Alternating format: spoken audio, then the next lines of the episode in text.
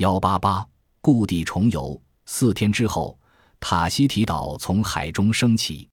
它不像一串上面长着椰树的珍珠，它是蓝色荒凉错愕的群峦。山巅之上浮着一片片花环般的白云。一天清晨，我们越过焦麦上的一处开口，进入了帕皮提港。岸上的教堂尖塔和红色屋顶，在巨树和椰树枝叶的掩映下若隐若现。帕皮提是塔希提的首府，法属大洋洲中唯一的城市。它是一座娱乐城、政府所在地以及东太平洋的交通总枢纽。我们进港时。塔希提的居民们正在伫立等候，我们受到帕皮提市长的热烈欢迎。一位波利尼西亚的小女孩代表波利尼西亚社会，向我们赠献了一只用塔希提野花编成的巨大的花环。随后，年轻的姑娘屈前来，在我们脖子上挂上了白色的、散发着幽香的花环，作为欢迎我们来到南太平洋明珠塔希提的象征。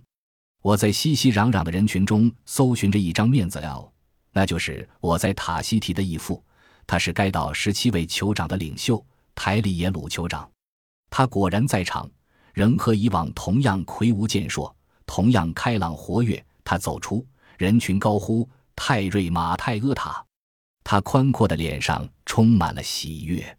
他已变成了一位老者，可作为领袖的庄重威严仍不逊当年。你来晚了，他微笑道。可你带来了好消息。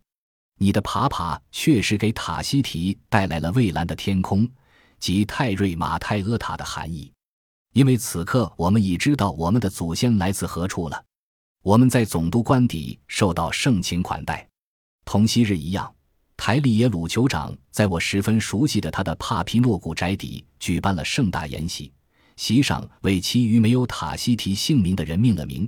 毕竟纳罗亚不是塔希提。我们在塔希提过着悠然自得的生活，然而日子却在一天天溜走，转眼已是几个星期。看情形，也许要等几星期或几个月以后才会有船载我们回去。挪威来电说，拉斯。